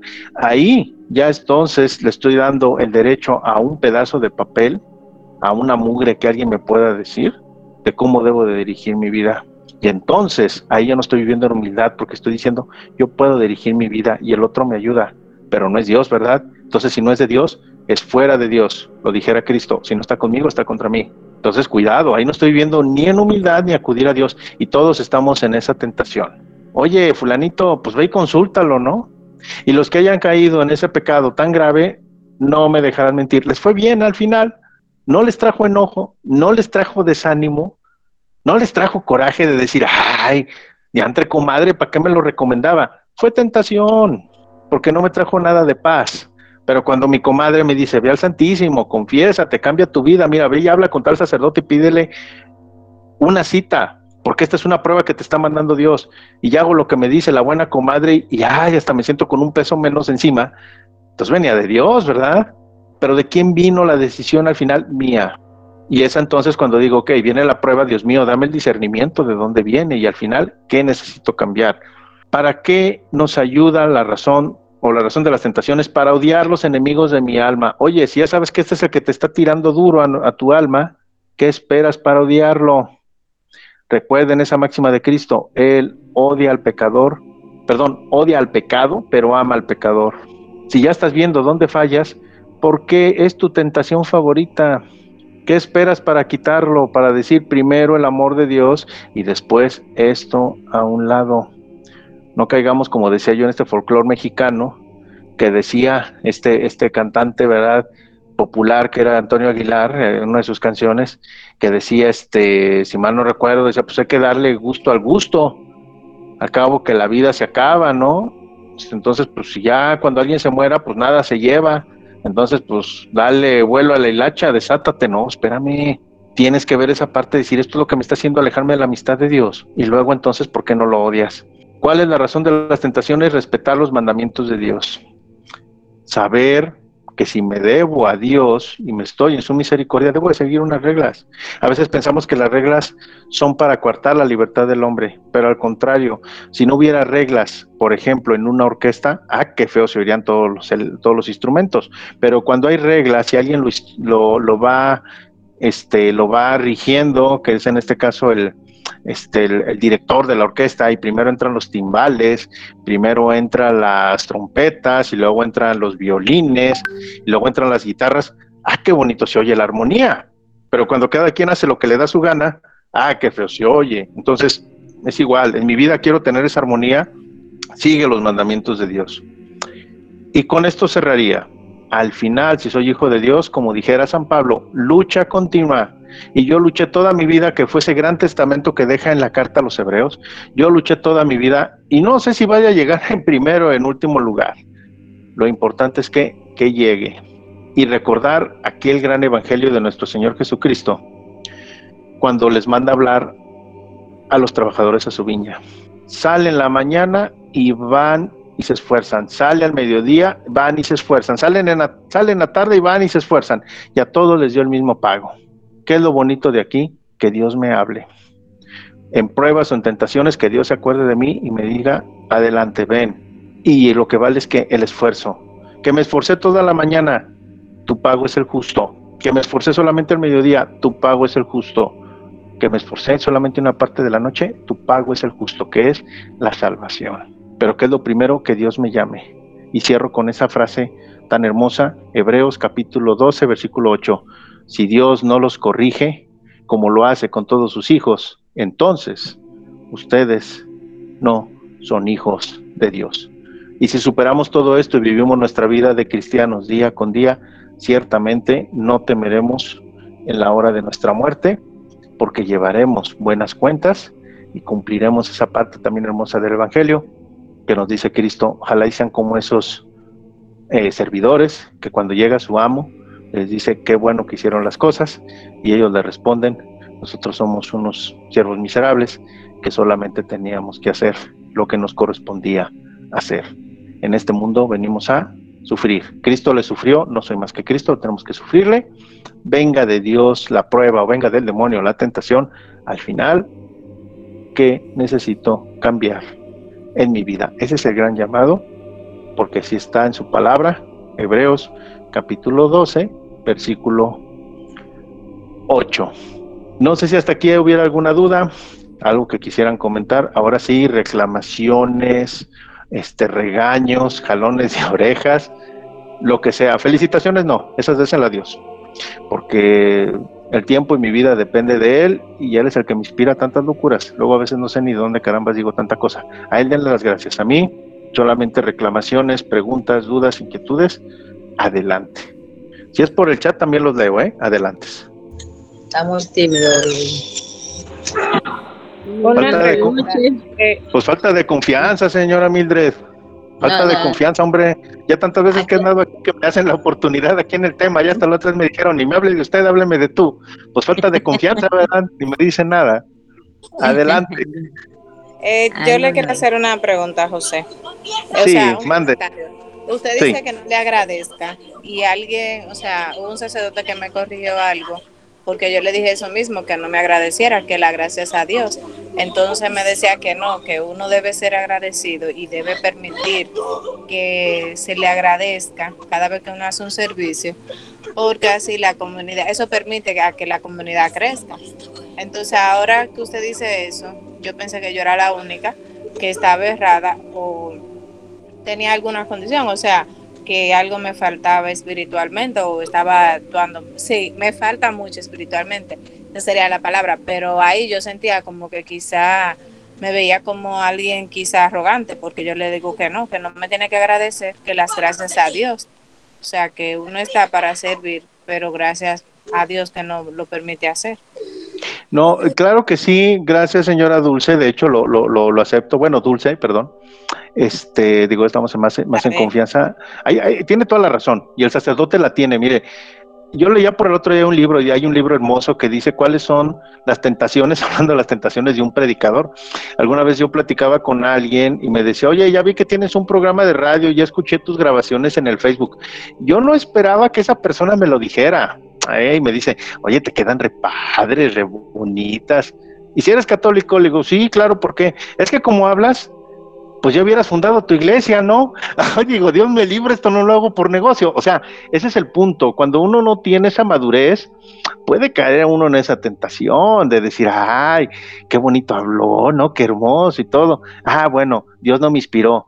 Es por mis méritos y por lo que yo he leído y por lo que yo sé. Ámonos, y ahorita, mañana abro aquí mi cochera y ya voy a hacer la iglesia, como me gustaría que se escuchara si fuera mi iglesia, no sé, la barca de Francisco, bájense la de Pedro, porque la de Francisco tiene la salvación asegurada para todos. Dios me libre, ¿no? Entonces, a veces puede caer uno en esa tentación, y es lo que dijeran también, la famosa egoteca, ¿no? Pero gracias, ¿no? O sea, si usted me dice, no, muchas gracias por, por esto, yo lo llevo a Dios.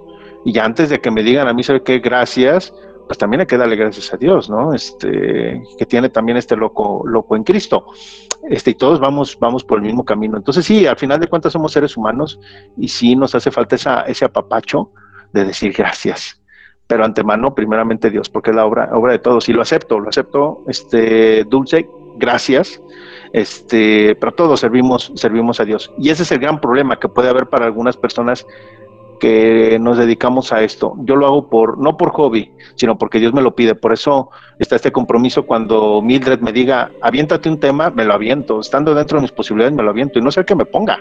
¿no? Me pone mis toritos, ¿verdad? Mis pruebas. A ver, hora de la tentación. A ver, hora de las virtudes. No sé el día de mañana con qué me vaya a salir, pero Dios me va a inspirar para salir adelante. Este, pero es de Dios la obra, no es mía. Pero lo que me toca a mí, digo, adelante, y esas mismas palabras del Evangelio, yo solamente hago lo que este siervo miserable se debe a Dios. Y qué bueno que reconoce ese trabajo, pero no es mío, es de Dios. Y qué bueno que les pueda ayudar a ustedes. Y no es la deuda conmigo, no es mi tiempo, es el de Dios y a Él hay que darle respuesta, no solamente ustedes, también yo. Y todos vamos saliendo adelante, pero sí se vale, sí se vale decir, decir gracias. Vamos, y Pedro y Pablo se pelearon, ¿verdad? Y luego después fueron amigos porque nosotros pues, nos vamos a hacer amigos y sí, se vale de repente, ay, pues gracias todo esto por el tiempo y lo demás, claro que sí, pero no hay que perder esa perspectiva porque luego hay gente que puede caer en esa tentación de decir, ay, pues yo las puedo todas y dejo a Dios un lado y algunos hasta abren su iglesia de cochera. Dios nos libre, pero en esta iglesia, cuando conocemos su historia, ¿qué no hemos visto? La verdad. Pero gracias, gracias, este Dulce, lo acepto con todo gusto como dijera San Ignacio, para mayor gloria de Dios. ¿Pero alguna otra duda, algún otro comentario? Con toda confianza, estoy a sus órdenes. Otra pregunta sobre el tema que alguien tenga. Sí, buenas noches y seguiré orando para que el Señor te siga usando así. Me ha hecho muchas gracias. Muchas aclaraciones en esta noche he tenido, tenía mucha duda. Y una preguntita también eh, sobre la prueba. Eh, la prueba duran, eh, eh, tú entenderás, y si no, el tiempo que Dios lo permita o por medio de nuestras oraciones, de mis oraciones y las oraciones de la comunidad, puede ser más corta o esa preguntita ahí. muy buena, muy buena pregunta. De hecho, va asociado a lo que veíamos. No recuerdo quién me hizo la pregunta, la verdad, luego a veces pierdo los nombres soy medio torpe en eso, que me hacía la petición del, tema de la parucía. Y me quedó de cerrar un paso que lo van a escuchar en el programa de mañana del radio. Eh, si Mildred no se los pasa y denle un jalón de orejas, ¿eh? porque yo se los paso todos. Luego ella, ella dice, no se los paso, bueno, ella sabrá. No, no se crea. Este, bueno, ya es sábado y perdón por lo, lo bromista. Eh, pero decíamos, por ejemplo, ¿por qué no viene el reino de Dios? Si yo lo digo en el Padre Nuestro, venga a nosotros tu reino, y decimos esa antífona muy hermosa, en, la, misa. Anunciamos tu muerte, proclamamos tu resurrección, ven Señor Jesús. Y sin embargo no viene, se atrasa. Y dice Dios, bueno, es que, o al menos dicen los, los teólogos, perdón, es que si viene Dios en este momento y me halla así, pues me voy a condenar. Entonces da esa pauta, ¿no? ¿A qué me refiero con esto? Por esta pregunta que me hacen. La tentación o la prueba tiene que durar lo que tiene que durar. Véanlo en el libro de Job que ustedes ya estudiaron. Al pobre Job no fue ni un día ni dos, fue bastante tiempo pero la oración ayuda. ¿Para qué? Para que se adelante. Si yo hago las cosas bien y todo va bien, Dios dice, voy a tu encuentro, como me lo pides en el Padre Nuestro, que es oración. Y la misa es la mayor oración que tenemos los católicos. Y si yo dentro de esa gran oración que le hago a Dios Padre con el sacrificio de su Hijo al decirle, anunciamos tu muerte, proclamamos tu resurrección, ven Señor Jesús, si todo está en orden, va a ayudarme. Entonces, en resumen, la prueba tiene que durar lo que tiene que durar. Pero si alguien pide por mí, yo me refugio en Dios y le pido su ayuda, la prueba se acorta, definitivamente. Pero si yo no pido, nadie pide por mí, no volteo a ver hacia donde debo de ver, que es hacia nuestro Dios, y caigo en la desesperanza, en el enojo, en la tristeza, la prueba va a durar más, porque estoy en manos del demonio. Entonces, la prueba tiene que durar el tiempo que va a durar. Si me acerco a la oración y alguien pide por mí y me acerco a Dios, la prueba se acorta. Pero si no me acerco a Dios y le doy la, la, la espalda, me queda el demonio. Y el demonio lo menos que quiere es que yo sea feliz y salga de la prueba. Entonces me va a duplicar o triplicar el tiempo para hacerme batallar. Entonces, espero con esto quede la respuesta, este, perdón, la, la pregunta respondida. La prueba tiene que durar lo que tiene que durar, si se puede acortar. Si yo me confío a la misericordia de Dios, pero si me tiro a la desesperanza, que sería tirarme a los brazos del demonio, va a durar más. De ahí la razón que cuando yo tengo esa complicación, esa prueba, esa tentación, me acerque a misa, me confiese, comulgue, me mande decir misas y llegue a que el grupo pidan por mí, la prueba se va a cortar. Pero cuando digo, no, pues ya caí, estoy mal, ya no voy a misa, ¿a qué voy? No, pues, ¿para qué me confieso si da lo mismo? ¿Para qué me porto bien si de todos modos me va mal, no? Este, entonces, pues ahí se me va a se me va a alargar la prueba. Entonces de mí depende. Claro, va a haber siempre un tiempo, pero este tiempo puede ser más corto si me, me arrojo a los brazos de nuestro, este, nuestro Santo Padre Dios, que es ese Padre amoroso, o me arrojo a los brazos del demonio, que lo que menos quiere es que sea feliz. Entonces, el demonio alarga la agonía, el Padre la acorta. Entonces, espero con esto ya quede más clara, clara la, la pregunta. Muy bien. Este, Pepe, con respecto a lo que tú dices, cuando yo no envío el, el, el tema que tú me envías, quizá el mismo día y esa cosa, porque muchas veces hay algo en el grupo que no se puede enviar. Pero no se crea, no, se crea, señora Mildred, no me digan nada, no, no, olvídelo, olvídelo. No, está bien, está bien. No, pero se vale hablar. Y además de eso, yo se lo envío a muchas personas de manera privada. Sí o sí, no, no yo lo sé. Mire, que esto sea de consuelo para usted y para mí. Y yo así lo hago, esta gran labor. Dice Cristo, aquel que echa el arado para de, eh, que echa el arado y voltea hacia atrás no es digno del reino de los cielos. Cuando nosotros nos juntamos este sábado y por ejemplo, es que alguien no vino, no voy a decir nombres, ¿no? Pero ya de repente los voy ubicando, ya me siento parte del grupo, aunque no estoy de 100% en él. No vino fulanito, presentó su tanito. Ay, qué mala onda y todo. No, mi labor fue que dejar hoy este tema. No tengo que voltear hacia atrás, porque no soy digno del reino de Dios. Ya mandé el programa, ya mandé el audio, se compartió o no se compartió, le llegó a tal o cual persona, no es mi obra. Yo ya lo hice, ya eché el arado para adelante. Que si llegó o no llegó, si volteo a hacer ese juicio, no soy digno del reino de Dios. Así de fácil. Entonces, a veces yo me veo, y ojalá sea para todos también esta enseñanza, como el sembrador, que vamos y tiramos la semilla, pero no sabemos dónde cae, en qué terreno va a caer. Nosotros hay que tirar la semilla, nuestras oraciones, nuestros esfuerzos, a donde compartamos nuestros audios, nuestras intenciones, que caigan donde tengan que caer. Y Dios hace su obra pero no se vale que voltear hacia atrás y decir, ay, se hizo o no se hizo. ¿Me esforcé suficiente o no? Porque no es mi obra, no es mi viña, es la de él. No, no, no, se apure. Ah, yo nomás aquí para romper el hielo. Este, no, no, no hay problema y al contrario, siempre está la invitación abierta. Cualquier tema, ya saben, me lo comparten y con todo gusto, si no tenemos estas, estas ricas noches de sábado, ahí en el programa de seguro que los complazco. Mientras Dios me dio licencia, claro que sí, con todo gusto ahí lo, lo, este, lo, lo, vemos, pero no, no, es, fue un chascarrillo, así soy, luego a veces soy muy serio, pero luego, bueno, ya me conoce mejor usted que ni mi mamá, mi mamá ni Facebook tiene, y usted ya sabe los memes, todo lo que pongo, ya sabe que traigo la música por dentro, entonces, no, no, no, fue un chascarrillo, no pasa nada.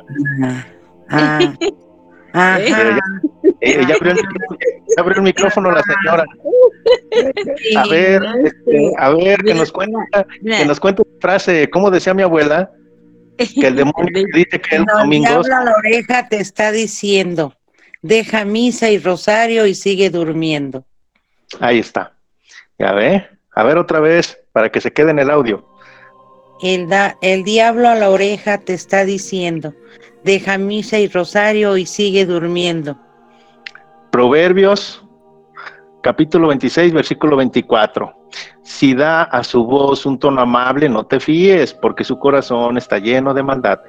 Ahí está, el demonio así te habla, sigue durmiendo, bien suavecito, bien bonito, cuidado, porque su corazón está lleno de maldad. Ahí está esa gran, gran, gran frase que ya se quedó aquí grabada en el audio. Bueno, ¿alguien más? ¿Algún otro detalle? ¿Podría repetir? ¿Podría repetirlo de nuevo? Proverbio. Proverbios capítulo 26, versículo 24. Si da a su voz un tono amable, no te fíes, porque su corazón está lleno de maldad. Fíjense que en esta parte también está muy hermoso. No recuerdo ahorita el salmo, se los debo, pero es en la segunda tentación de Cristo, cuando le dice, le dice el demonio, a ver, que lo lleva a la parte más alta del templo, déjate caer, porque dice la palabra de Dios. Tus, sus ángeles del cielo te cuidarán de que no tropieces con ninguna piedra. Ese salmo es muy hermoso, es una respuesta del demonio, utiliza la palabra de Dios como arma contra Cristo, porque hay que recordar que primero Cristo le dice, no, lo que fue la tentación del pan, le dice, no solo de pan vive el hombre, sino toda palabra que sale de la boca de Dios. Entonces el demonio le dice, ah, de la boca de Dios, ahí te voy.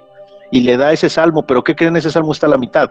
Si terminamos de escuchar esa parte del salmo, el siguiente versículo dice, ciertamente mis ángeles cubrirán, este, protegerán que no, no tropieces con ninguna piedra, y tus pies pisarán al demonio y la serpiente. El demonio nomás le dijo lo que le convenía, pero no le dijo, si sigues en esta actitud, no solamente los ángeles te protegen, me vas a vencer. Eso no lo dijo, nomás dice lo que le conviene. Entonces, chéquenlo por ahí ese salmo. No recuerdo ahorita el, número, ya después se los comparto con Mildred, pero es esa parte, ese sentido muy hermoso de esa gran tentación que tuvo Cristo y cómo viene esa parte complementaria. El demonio nunca nos va a decir todo, solamente nos va a decir lo bonito y lo que queramos escuchar. Sigue durmiendo y no vayas a misa ni reces el rosario. ¿Para qué? Porque lo dice Proverbios, lo vuelvo a reiterar, capítulo 26, versículo 24. Si da su voz un tono amable, no te fíes, porque su corazón está lleno de maldad. Bueno, ¿alguna otra duda? ¿Alguna otra inquietud? Fíjate, Pepe, eh, tú me disculpas, saliendo del tema. Aquí hay unas cuantas hermanas mías dentro del grupo. Este, hay una que no sé si quiere en este momento decir algo que, pasó con ella en uno de los temas que tú, has dado. No sé si ya está disponible ahora para hablar, no. Déjame ver si qué dice ella. A ver qué Elena. Sí, adelante, adelante, adelante. ¿Será posible, Elena? Me estaba acordando ahorita lo que si se anima Elena Luego yo soy muy fan de la tremenda corte. Perdón, es que ya es sábado por la noche. Y luego cuando le dicen las tres patines, ¿será posible? Y él dice Serapio Silva, ¿verdad? ¿Quién es Serapio Silva? No, será posible, ¿verdad? Entonces a lo mejor Elena a ver si, a ver si invita a Serapio Silva, ¿verdad? Este, si no, no pasa nada. ah, miren, ya nos dieron la respuesta del Salmo. Alguien que dice ahí desconocido. Gracias. Es el Salmo 91, versículo del 11 al 16. Chequenlo, deleítense con esa, con esa, este, con esa lectura porque ahí es cuando ya tiene gran sentido de las tentaciones de Cristo. El demonio es, es astuto, este, es el padre de la mentira y nada más nos va a decir lo bonito. Y ahí eh, clarísimo le dice a Cristo, sí, mira, tus pies no van a tropezar con ninguna piedra, pero ¿cómo no le dijo, verdad? Y si sigues por este camino me vas a pisar la cabeza, vas a caminar entre serpientes y escorpiones y no te van a hacer nada. ¿Cómo no le dijo eso? Mire, eh, diantre, pues, pues por eso es el demonio. Pero sí, ahí está la referencia. Muchas gracias, quien nos puso ahí el, el dato. Excelente.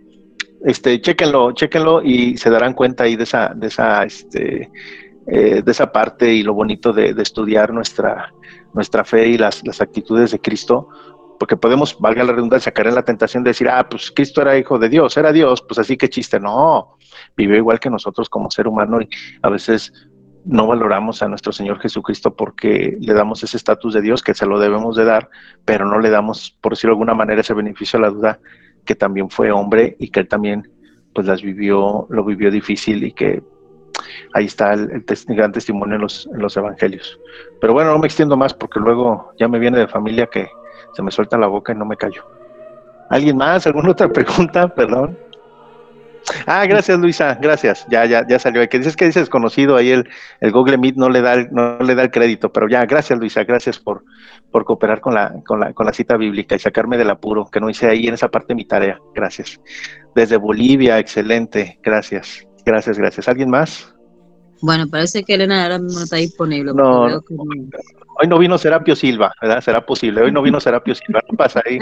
Yo creo que vendrá después Serapio Silva, no, no hay problema. O decía también, ¿verdad? Ábalos Dios. Pues ¿quién es Ábalos Dios, verdad? Será este, eh, válganos Dios, ¿no? Pero pues Ábalos Dios, tampoco vino Ábalos Dios. Nada, no pasa nada. No, todo llega a su momento, este, y más bien ahí en ese diálogo con Dios, como yo lo digo, pues no dejo de ser más que un siervo miserable, que hago lo que tengo que hacer y pues ahí en esa parte sí es, es, para con Dios. Si quiere hacer esa, esa catarsis, esa, esa sinergia con Dios, el Santísimo está a las 24 horas del día en una iglesia, ahí es donde.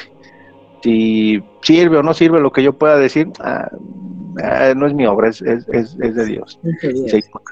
no pasa nada. Y, ese regalote, ¿eh? ¿no? ahí está esa tarea. Espero sus intenciones para llevarlos al, ante el icono de nuestro, este, nuestro Santo Padre, Patriarca San José, padre de la iglesia y este patriarca de la iglesia y patriarca de nosotros, y ante las reliquias de nuestro Santo Padre Pío y del Beato Carlos Acutis para el próximo 21 de marzo. Este lunes en ocho días tienen bastante tiempo para, para mandar todo. Este, no se me apresuren, piénsenlo bien. Tienen toda una semana con el favor de Dios y yo me encargo de lo, de lo demás, de tener esa gran bendición aquí en Aguascalientes. Eh, ¿Alguien más? ¿Algún otro detalle? Cuenta con ese listado. Gracias, gracias. Este, con el favor de Dios, con todo gusto. ¿Alguien más? Muy bien. ¿Quién más para terminar? Elena parece que se duerme. Si no, no hay cuidado. Hay que recordar que este, este, audio se queda. Yo mañana lo envío para con Mildred. Este, y se comparte. Y si después hay reclamos, dudas, inquietudes, este, exigencias, pues me lo mandan por escrito y yo estoy en la mejor disposición de, de atenderlo ahí todavía tengo dos temas ahí en el tintero. Creo que otra me decían sobre el purgatorio. Lo manejaremos después en los programas de radio. Y este y pues otros temas más que se vayan acumulando, con todo gusto. Sí, hay, otro tema que viene por ahí rodando. Parece que. Sí, los. Ajá. Belkis tiene alguna pregunta. Belkis tiene alguna pregunta. Sí. Pues, sí, pues, eh, yo, José Francisco, yo quisiera que el plan de Dios con el que nacemos ¿Están incluidas entonces las pruebas y las tentaciones en dicho plan?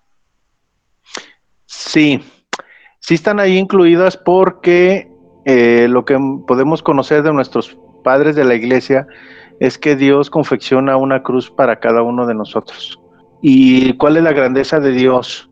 Primero, y esto es muy importante, a veces pensamos y decimos, como Dios ya me va a dar todas las, uh, todas las, tentaciones, todas las pruebas, y tentaciones, va a permitir al demonio que me tente. Podemos caer en esa parte de que ya estamos predestinados. Y San Agustín nos dice, no hay predestinación. O sea, Dios nos respeta nuestra libertad. Entonces, ¿de qué va esto? Dios nos tiene preparado todo. Pero Él dice, aquí está la prueba. Hay dos respuestas, A o B. Si yo tomo la respuesta A, dice Dios, seguimos por este camino. No, yo tomo la respuesta B, seguimos por este camino y otra vez A o B. Entonces, ¿quién va tejiendo? La cruz, yo con mis actos. Y la, la magnificencia de Dios, Él se pone a mi servicio para ir dándome esas pruebas según las decisiones que yo vaya tomando. Entonces, Dios ya tiene un plan para nosotros, pero ese plan, en mi libertad, yo tengo la última palabra. Como hacían la prueba, eh, la, perdón, la, pregunta hace ratito, eh, que decían, bueno, la prueba me viene, ¿cuánto va a durar? Si yo me abandono a los brazos de Dios, se acorta, pero si yo le doy la espalda a Dios, se alarga. ¿De quién depende? De mí. La prueba la dice Dios, ahí está, pero yo tengo la última palabra. Entonces, si Dios me tiene ya todo listo, pero Él es como ese gran espectador de decir, a ver qué decisiones tomas. Y ya cada decisión que, él vaya, que yo vaya tomando, Él me va guiando, pero no me predispone a decir, es que si ya tomaste esta decisión y yo quería que tomaras la A, pero tú tomaste la B, te condenas. Jamás. Eso no lo dice San Agustín. No estamos nosotros predestinados. Cada quien teje, en este caso, su destino y cada quien elabora su cruz. Pero cruz, eh, la cruz ya no la tiene diseñada nuestro Señor Jesucristo, pero yo soy el que tengo la última palabra al final, al final de cuentas. Entonces sí, Dios ya me tiene todo un plan de salvación, pero yo sabré qué camino sigo y según las decisiones que yo vaya tomando Dios, me va ayudando a construir esa salvación para mí.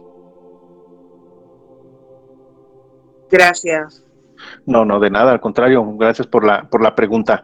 ¿Alguien más? ¿Alguna otra duda? Bien, pues si no hubiera dudas, ya saben, de todos modos yo estoy al pendiente eh, de lo que me puedan compartir ya en, este, en estos días o sugerencias de temas y estoy siempre a la orden. No me queda más que agradecerles la, la, invitación a, haber estado con ustedes este sábado y la paciencia de, de, este, de, haberme escuchado y este y el haber permanecido hasta este hasta este momento. Yo en este momento ya, ya cierro la grabación, ya se las estaré compartiendo el día de el día de mañana sin falta y este pues gracias gracias por todo y pues ahí tenemos ese gran regalo de Dios. Espero sus intenciones para poderlas llevar ante la imagen de bendecida por Papa Francisco de nuestro patriarca San José y ante las reliquias de nuestro Santo Padre Pío y del Beato Carlos, Carlos Acutis. Entonces, gracias, buenas noches y como siempre estoy a sus órdenes. Vamos a esperar unos minutitos, este Pepe, que Mercedes no haga una oración final. claro que, sí. Sí, por favor, luego Esperanza nos da la bendición. Claro que sí. ¿Ya cerraste la grabación, hijo? No, no, no he cerrado todavía. Ciérrala porque te voy a regañar. Ah, no, no, eso ya. No, Señora, gracias. Buenas noches.